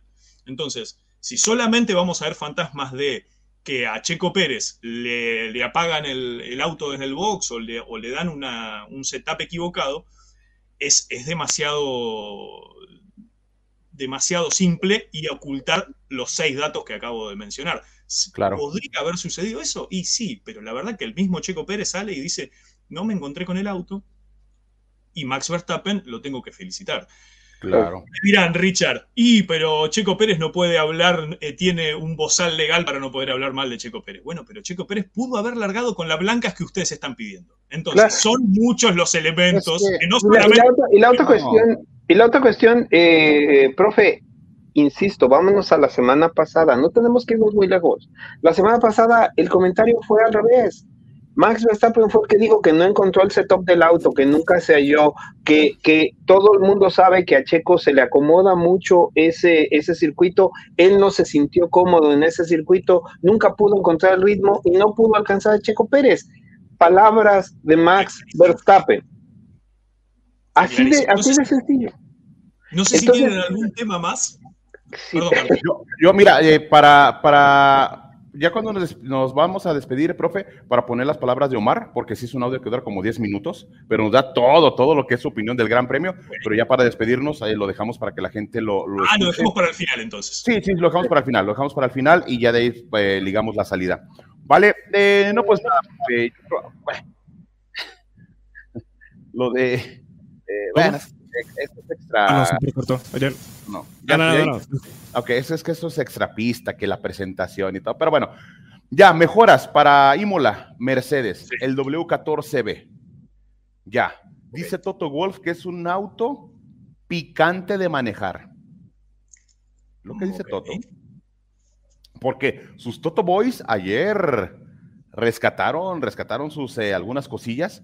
Es un auto complicado, pero repito, no es de la noche a la mañana, ¿eh? No es de la noche a la mañana, no crea que el W14 va a llegar y va a ganar. Bueno, hoy si gana, ¿verdad? Puede ser, ¿eh? No digo, puede ser, porque todo pasa, pero entendamos que ya Red Bull lleva bastante tiempo ya con ese concepto, pero me, me da gusto en verdad que, que, Mercedes pueda regresar, que Ferrari pueda dar también algunas señales de vida, profe, que acá, que de menos saque la lengua cuando pasa un piloto, porque no sacan absolutamente nada, de menos le saque la lengua porque pues, se, se, pone feo, ¿eh? Se pone feo ahí el, el asunto y el punto es que queremos ver pelea de más equipos peleas Exacto. de más equipos. Porque ahora McLaren si no es... Porque, no, McLaren no, McLaren no ayuda. Porque, a ver, lo de McLaren ya es hasta lamentable. Sales con la goma roja. O sea, o sea, desde ahí ya dices, McLaren, ¿en serio? ¿En serio? Pero bueno, eh, y ahora si no es Aston Martin, pues ¿quién es? Sí. sí. La cuestión es que, bueno, sí. Ojalá que más equipos se sumen a lo que es la, la lucha por la, por la victoria, eh, porque, porque en estos momentos solamente tenemos a dos candidatos, que es Checo y por supuesto Max.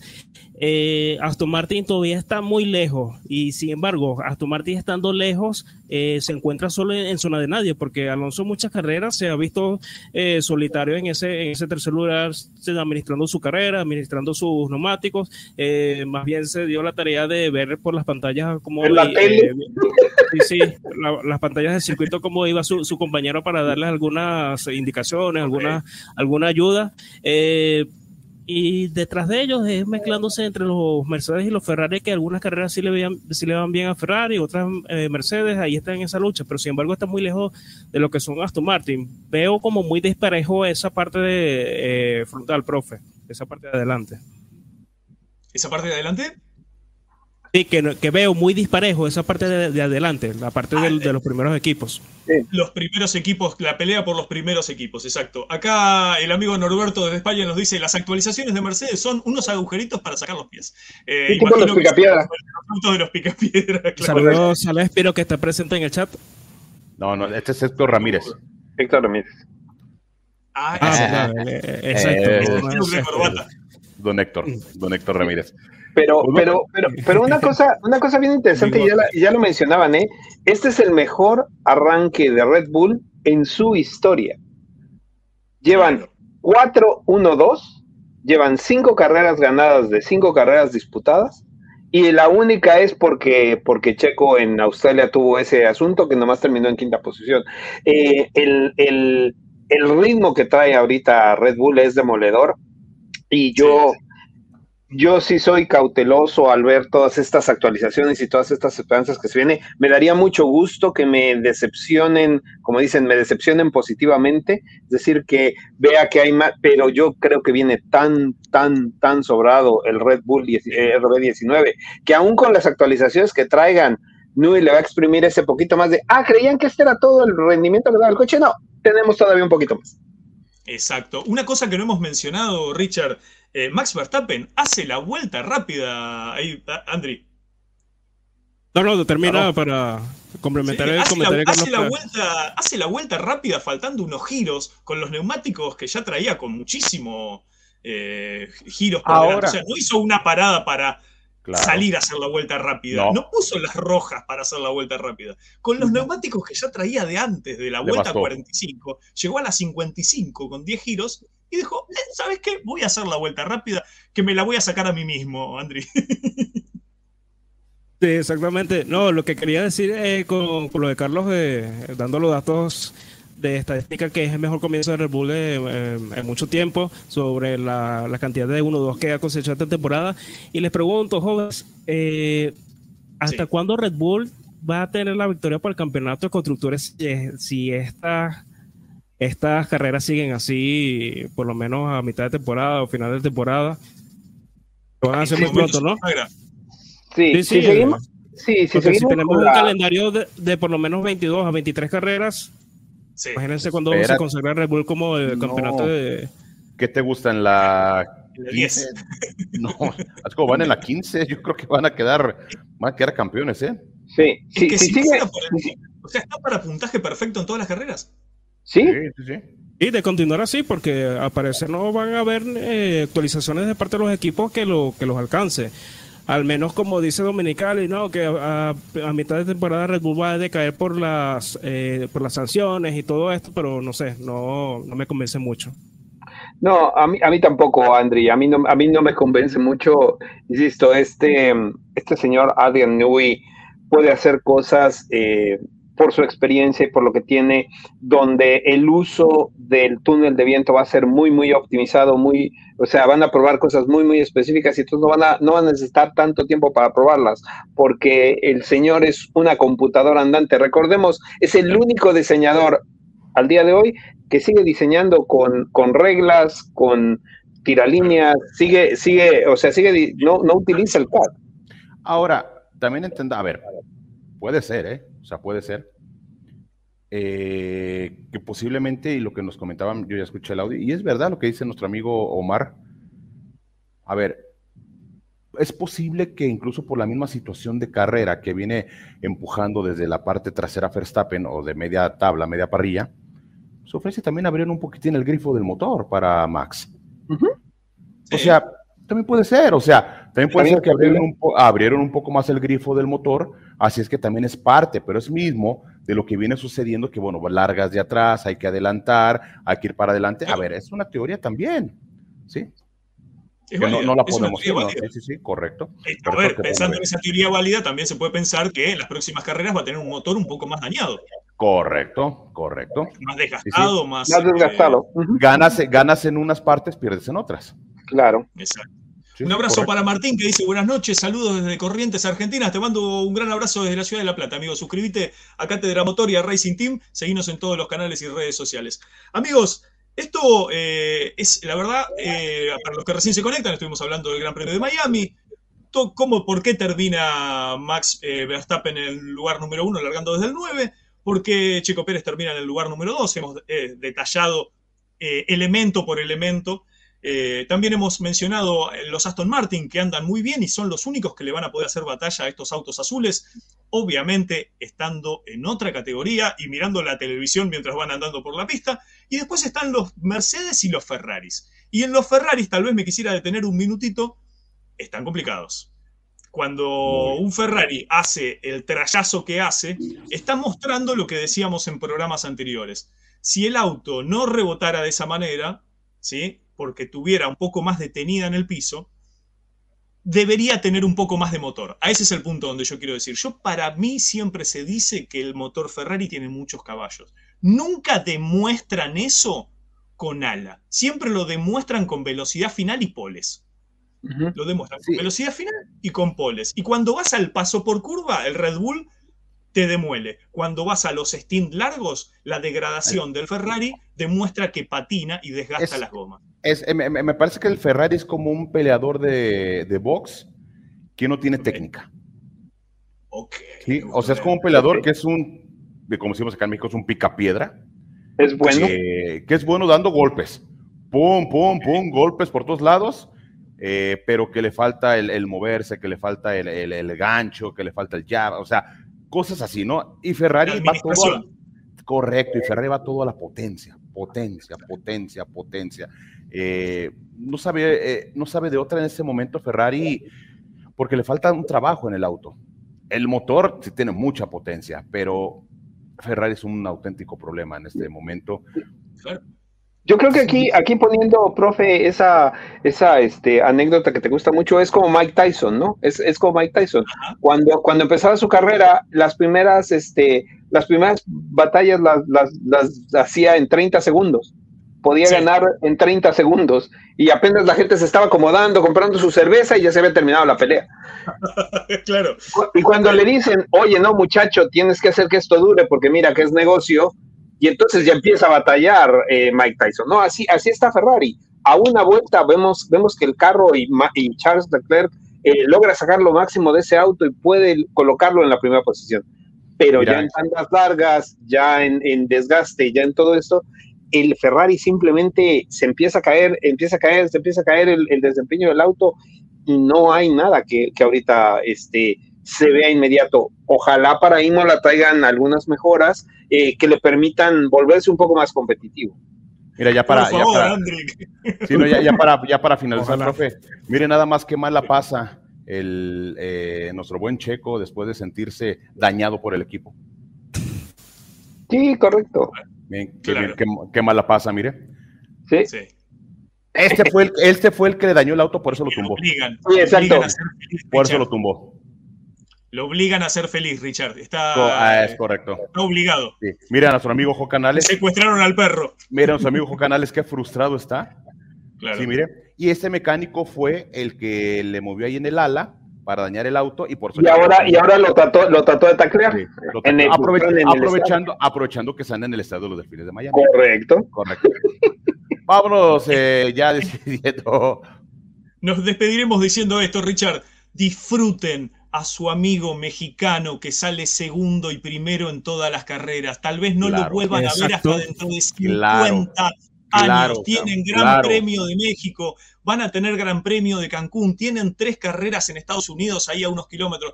Disfruten de la Fórmula 1, tal vez sus hijos no vayan a ver una cosa similar. Piensen que recién de Ricardo Rodríguez hace 55.300 años tienen una cosa parecida. Yo me tengo que ir hasta Reutemann en el 81 para pensar un piloto ganador. Disfruten de la Fórmula 1, disfruten de, las, de, las, eh, de los unicornios, los sabotajes y las conspiraciones. Me lo anoté así para disfrútenlos, analícenlos y si encuentran Me- elementos, los traen acá al chat y dicen, profe, Claro. tengo una conversación secreta, tengo un mail, una señora que fue una fotocopiadora, acá está fotocopiando un mail en mi casa, eh, eso tráiganlo, pero si no está eso, no se abracen a, a una piedra que se está yendo al fondo del mar, no se abracen solamente de malas noticias o de malos pensamientos. Me, Eh, Richard. me- perdón, profe, me, me comentaban en, la otra vez en, en una de las redes sociales de un amigo, ah, la verdad no, no recuerdo qué, qué país, eh, de igual de Latinoamérica, ah, no me acuerdo si Uruguay, Venezuela, la verdad no me acuerdo. Me decía, Richard, ¿por qué si tienen a un piloto que es top en Sí. Fórmula 1, ¿por qué cada carrera sufren cuando corre?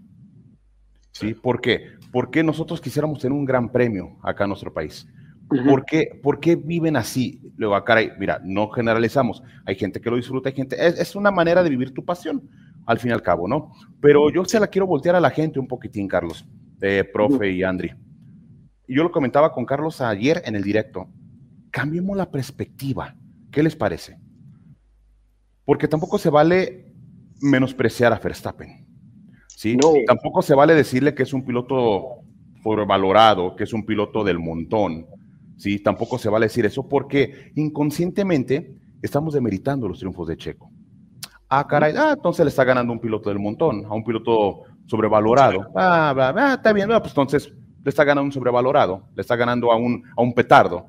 En cambio, ¿por qué no decimos Checo está peleando contra el bicampeón de Fórmula 1? Claro. ¿Se fijan la diferencia? Hay que meternos ese chip. Cambie la diferencia, ¿sí? Tampoco se vale menospreciar, porque, insisto, si usted menosprecia a Verstappen, está menospreciando los triunfos de Checo. Y viceversa. Si la prensa eh, holandesa, algún sector, menosprecia a Checo, también ellos solitos menosprecian los triunfos de Verstappen. Claro, porque es como si estuviera compitiendo solo. Eh, existe esta filosofía de que el primero es el ganador y el triunfador y el segundo es un fracasado que pierde. Muchas veces se ha pensado así y lamentablemente eso te quita la posibilidad de disfrutar de un deporte y hasta eh, hay una entrevista de hace una semana a un basquetbolista que le dicen, bueno, ¿qué opinás de tu temporada? Otra vez un fracaso. Y dice, por favor, me preguntaste lo mismo la semana pasada, el año pasado.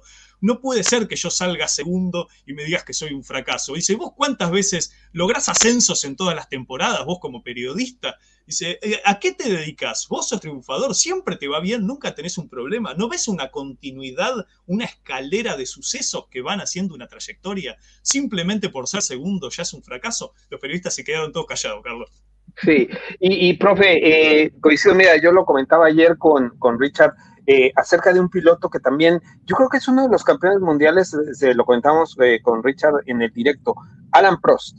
Alan Prost es uno de los campeones del mundo más subvaluados y, y, poco, y, ojo, eh, yo no soy Camp Prost, en, en, la época yo era Camp Senna 100%, y este y, no no me caía bien el piloto francés pero al paso de los años al ver su carrera ver todo el, el, el piloto francés tenía algo y por eso se ganó el, el, apodo del profesor él sabía que no podía ganar todas las carreras y él sabía que había que había carreras donde lo más que podía lograr era un tercer lugar, era un segundo lugar. Entonces iba a eso, iba a asegurarlo y todo, y al final de cuentas es un cuatro veces campeón del mundo, que hasta antes de que llegara Michael Schumacher y Lewis Hamilton, fue el único con el mismo Senna, lamentablemente por el, por el deceso de Senna, pero fue el único que estuvo cerca de aquella, de aquellos cinco campeonatos del Gran Fangio, este, durante muchos, muchos años. Nadie siquiera se acercó. Y el que se acercó fue Alan Prost este, alguien a quien mucha gente no le caía bien, se le hacía arrogante, se le hacía pesado, se le decía eso, se le decía lo otro, el señor hacía lo que tenía que hacer y había veces donde decía, él, por ejemplo, en las, en las, en las carreras de lluvia, nunca arriesgaba de más, nunca hacía nada más, lo vimos en Donington con un auto, y ya lo hemos platicado, Donington 93, con un auto muy superior al de Senna. Senna lo pasa en una vuelta. Entonces, no menospreciemos también al que maneja y hace algunas cosas y llegar al segundo lugar. Y, bueno, este, Oye. Pues llegar en segundo lugar de 20 no es nada malo. Qué bien actúa Checo, cabrón, no, qué bárbaro, Checo para el Oscar, cabrón. es increíble. Es que es de Guanatos, es de Guadalajara y pues acá también somos buenos actores, qué bárbaro. Y Jo Canales también, nuestro amigo el buen Jo, qué bárbaro. Yo creo que le, yo creo que le está dando clases este, este del toro. Del Toro, sí, ah. paisanazo también, Guillermo del Toro, sí, correcto, pero sí, ah, mire, y, lo, y lo, voy a, lo voy a acercar más, sí, es actorazo, actorazo, véalo, sí. Esta es la imagen de un hombre que sufre sabotaje en su equipo. Correcto.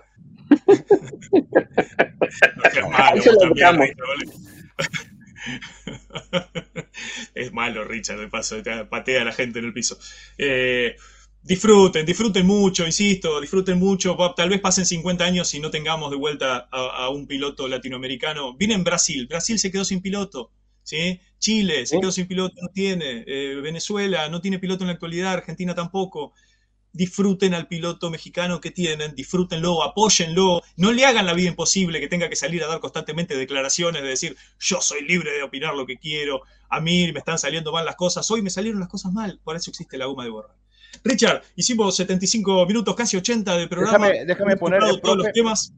Deja poner el audio, dura como 10 minutos, nomás que es en audio. Igual, eh, si ya va deprisa, profe, se tiene que desconectar, no, no hay bronca, eh, pero sí, como lo tengo en audio. ¿Quieren? Vamos a escuchar a nuestro amigo Omar.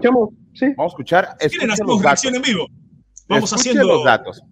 Sí, sí, sí. Escuche los datos de nuestro amigo Omar Álvarez. Eh, en verdad, vamos a analizarlo. ¿Cómo están? Me da muchísimo gusto saludarlos. Bienvenidos a este espacio y quiero dar, por supuesto, las gracias. Quiero dar un agradecimiento muy, muy especial este día al equipo de Racing Team y en particular a Ricardo Ponce por esta invitación a participar en el programa de Racing Team en sus plataformas y redes sociales. Yo soy Omar Álvarez y ya saben, así me pueden seguir en todas las plataformas y redes sociales como arroba el pitwall y siempre compartiendo con todos ustedes información de actualidad de la Fórmula 1, como siempre, y en diferentes espacios. Les comparto los datos, los récords y los reflejos de cada gran premio, cada fin de semana que hay carrera en esta ocasión, platicando y compartiendo con todos ustedes lo sucedido, lo más importante sucedido en el Gran Premio de Miami en esta segunda ronda, segunda edición mejor dicho, la quinta ronda del Mundial de Fórmula 1, del Campeonato Mundial de Constructores, de Pilotos y Constructores de la Fórmula 1 2023. Nuevamente, gracias por la invitación, Ricardo, y bueno, pues es un honor compartir con toda la audiencia de Racing Team. Se cumplió con la ronda número 5 del Mundial, como les mencionaba, Mundial 2023, la segunda edición en Miami, mejor, una edición mucho mejor que la del 2022 en donde, bueno, pues eh, también vimos el dominio total del equipo de Red Bull, nuevamente quinta victoria de forma consecutiva, cuatro victorias, cuatro resultados, uno, dos, de cinco en total. Es extraordinario, es, espectacular realmente lo que está haciendo el equipo austriaco de Red Bull. Tres victorias para Max Verstappen y dos para Checo. Se dividen los dos pilotos de la escudería austriaca las victorias de toda la temporada. Max además realizó la vuelta más rápida y se llevó el récord del de, eh, circuito de Miami, este eh, excelente circuito para mí, la verdad un eh, circuito extraordinario, no todo el mundo coincide conmigo, sin embargo, bueno, a mí me parece una combinación extraordinaria de largas rectas, curvas también muy rápidas y también curvas de mm, media velocidad y de baja velocidad, así que es una combinación verdaderamente eh, extraordinaria y sobre todo retadora para los pilotos. Max llegó a 38 victorias en su carrera, en su cuenta personal en la Fórmula 1 y a 82 podios en total en la Fórmula 1. Checo, eh, con su segundo lugar del día de ayer, llegó a 30 podios en la historia de la Fórmula 1 y alcanzó con esto a Juan Pablo Montoya, otro de los pilotos latinoamericanos, extraordinario piloto colombiano de las em, eh, figuras de Latinoamérica en la Fórmula 1. Y bueno, Checo empató al colombiano con 30 podios. Fue el 1-2 número 26 del equipo de Red Bull en la Fórmula 1 y sigue sumando eh, con este dominio extraordinario que se presenta en la temporada 2023. Max empató también con su victoria número 38, empató el neerlandés al piloto alemán Sebastian Vettel con 38 victorias en el equipo de Red Bull.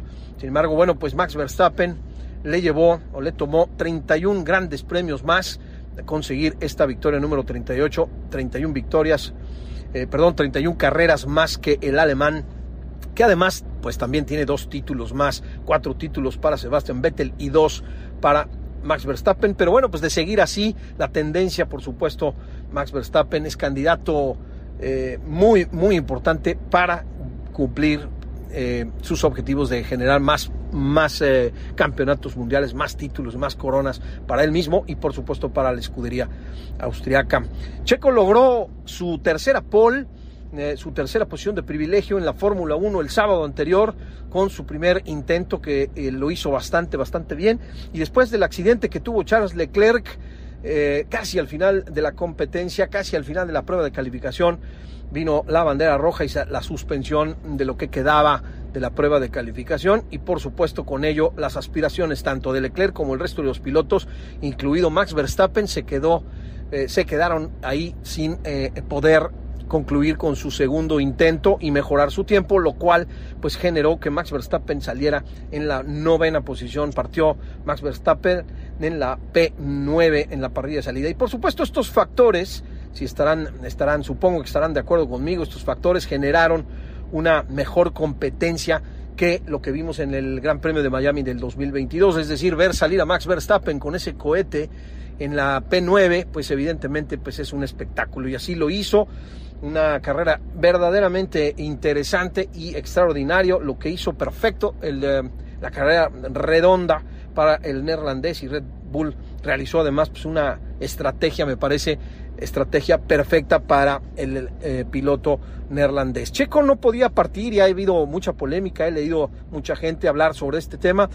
Eh, Checo no podía partir con gomas eh, medias, había, se hablaba, perdón, se hablaba de que partiera con las mismas llantas que Max Verstappen, que partiera con las llantas de color blanco, las llantas más duras, el compuesto más duro, duro de la gama Pirelli, pues es eh, importante recordarle a toda esa gente que piensa que pudo haber salido o copiado la estrategia con ambos pilotos, el equipo de Red Bull, pues me parece que es inapropiado, inacertado, debido a que, bueno, pues no puedes arrancar con unas llantas más duras, dándole ventaja a tus competidores, porque te pueden pasar en las primeras vueltas. Así que me parece que Checo hace una buena estrategia junto con el equipo, deciden partir con los neumáticos medios para tratar de eh, escaparse. No lo logró y ahí es donde está el detalle eh, no logró escaparse el piloto mexicano como quizá pensaban que podía lograrlo y bueno pues evidentemente comprometió su carrera. Y por supuesto después Max Verstappen alargó junto con el equipo alargó su stint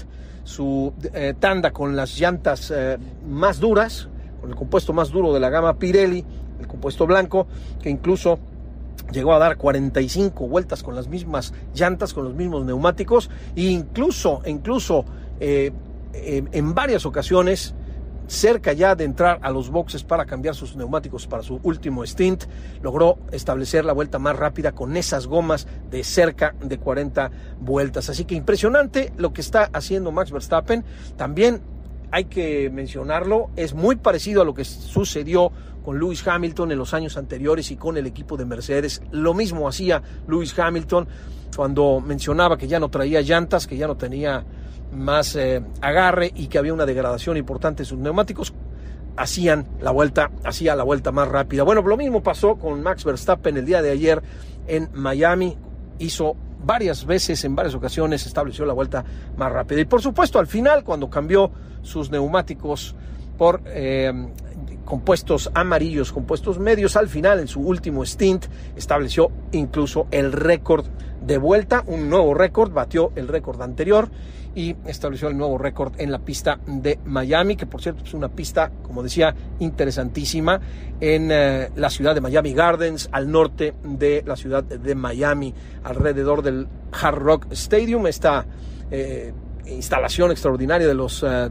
Delfines de Miami de la NFL. Y bueno, pues al margen, al margen de todo lo sucedido con las estrellas y con las personalidades que se dan cita normalmente en este tipo de eventos en los Estados Unidos, recordemos, así lo hace Liberty Media, así lo hace la Fórmula 1 ahora que son dueños de la propia Fórmula 1. Bueno, pues al margen de eso, que algunos están de acuerdo, otros no tanto, la presentación de los pilotos al principio del Gran Premio, antes de la formación de la parrilla, bueno, pues hay a quien no le gustó, otras, eh, otras, eh, otros, a otros seguramente sí les gustó, en fin, hay una combinación de factores interesantes en todo lo que está sucediendo alrededor de la Fórmula 1. Para mí lo más interesante fue la carrera y me parece que no fue tan desafortunada como la del año pasado. Fue una mejor carrera, entretenida. Lo que hizo Max Verstappen fue extraordinario y por supuesto nos entretuvo mm, viendo, viéndolo sobrepasar a los ocho pilotos que tenía por delante, incluido su compañero de equipo, quien no, no se dejó, por supuesto Checo se defendió con todo, pero era imposible detener a Max Verstappen. Así que está en otra liga, el auto está en otra liga y me parece que con esto voy a cerrar mi comentario. A mí me parece que en el fondo también, hay que decirlo, el mapa motor de Max Verstappen era diferente al de Checo Pérez. No sé si esto es previamente establecido por el equipo, no sé si en de último momento le abren la llave eh, a Max Verstappen, si manipulan el mapa motor desde los boxes al final, pero bueno, sea lo que sea, me parece que sí hay una configuración completamente diferente en el auto de Max Verstappen, sobre todo el día de ayer, así lo vimos, es impresionante la diferencia que hay en los tiempos por supuesto con su compañero de equipo, pero con el resto de la parrilla. Están, Red Bull está verdaderamente en otra, en otra liga. Así que bueno, pues hasta aquí mi, mi opinión, hasta aquí mi comentario sobre el Gran Premio de Miami, sobre los reflejos del Gran Premio de Miami, la quinta ronda del Mundial de Fórmula 1. Gracias nuevamente, gracias Ricardo Ponce por la invitación a este extraordinario espacio. Los felicito, lo hacen muy bien y bueno, pues que sigan los éxitos. Gracias también a todos ustedes que están del otro lado del micrófono. Nos escuchamos muy pronto en otra ocasión. Gracias, les saludo Omar Álvarez, arroba el pitwall en todas las plataformas y redes sociales. Ya lo saben, así me pueden seguir. Gracias por todo. Regreso los micrófonos al estudio de Racing Team. Listo, profe. Ahí estamos. Ahí estamos. Eh, yo eh, básicamente no escuché el audio, eh, lo tuve todo entrecortado, así que ustedes me pueden comentar qué es lo que acaba de pasar. me parece que es el internet de ustedes, porque que la, que, la gente nos deje en el chat, yo lo escuché bien, ¿eh? Yo lo escuché bien. Sí, sí, sí. No, yo por YouTube escuché, escuchaba bien, pero por el StreamYard se me empezaba a complicar y es más, venía por el saludo más o menos el amigo Omar, así que no puedo, no puedo hacer análisis de lo que dijo Richard. Avancen con ustedes. Perfecto, profe. Acá nos deja una pregunta. Eh, perdón eh, por la ignorancia. No, no, estás aquí pregunta lo que tú gustes. ¿A qué se refiere con el mapa motor, profe? Exacto, mapa motor, ¿sabes lo que es? Eh, en otro momento, el auto este que está acá atrás, el mapa motor era el tobillo del piloto. Vos acelerás igual que en el, en el auto de tu casa, cuanto más acelerás, más rápido anda. Bueno, los mm, motores actuales tienen unidades de potencia. Esas unidades de potencia tienen motor a combustión de nafta, motor eléctrico y están regulados por una computadora que se llama centralita, es como una central electrónica. Esa central electrónica se puede dosificar como cuando vos agarrás el dial de una lámpara y le das más intensidad o menos intensidad. Entonces, cuando vos, por ejemplo, llueve y el piso está resbaladizo, vos le bajás la potencia al motor para que no colee y se te vaya de pista. O cuando vos querés ir a buscar al piloto que está delante, en el caso de Max Verstappen lo que se está sospechando es que larga desde atrás, desde la novena posición, y que tal vez pudo hacer eh, una apertura de grifo, un desgaste apresurado del motor, y entonces le dan más potencia a ese motor. Es como una, como si una llave, una canilla que tuviera para que vos después con el acelerador tuvieras distintos tipos de intensidades de potencia. Yo, yo, yo lo complemento nada más, este, en, en algunos, este, en, en, los autos, como indica bien el profe, en los autos de, de la década pasada de, de aspiración natural y todo, era lo que se hacía, por ejemplo, darle mezcla más rica o mezcla más pobre al motor de combustión interna. Era cuando hacías el ajuste en el carburador, ibas ajustando. ¿Qué querías? ¿Que, que tuvieras más combustible o más aire para tener más combustión y todo? Ahora todo eso eh, es, es, es, determinado por una computadora, como bien indica el profe, y, tú lo ves en tu auto de, de, de, de casa, en los, los, autos modernos. Todos los autos modernos tienen ahora una central electrónica que hace que el auto siempre ande a la, a la, al, al rendimiento ideal de acuerdo a las condiciones de manejo. Obviamente, en estos autos de Fórmula 1 se pueden hacer ajustes dependiendo, como bien lo explicó Martín. Entonces, nada más para que tengan un equivalente a lo que era antes y a lo que es ahora.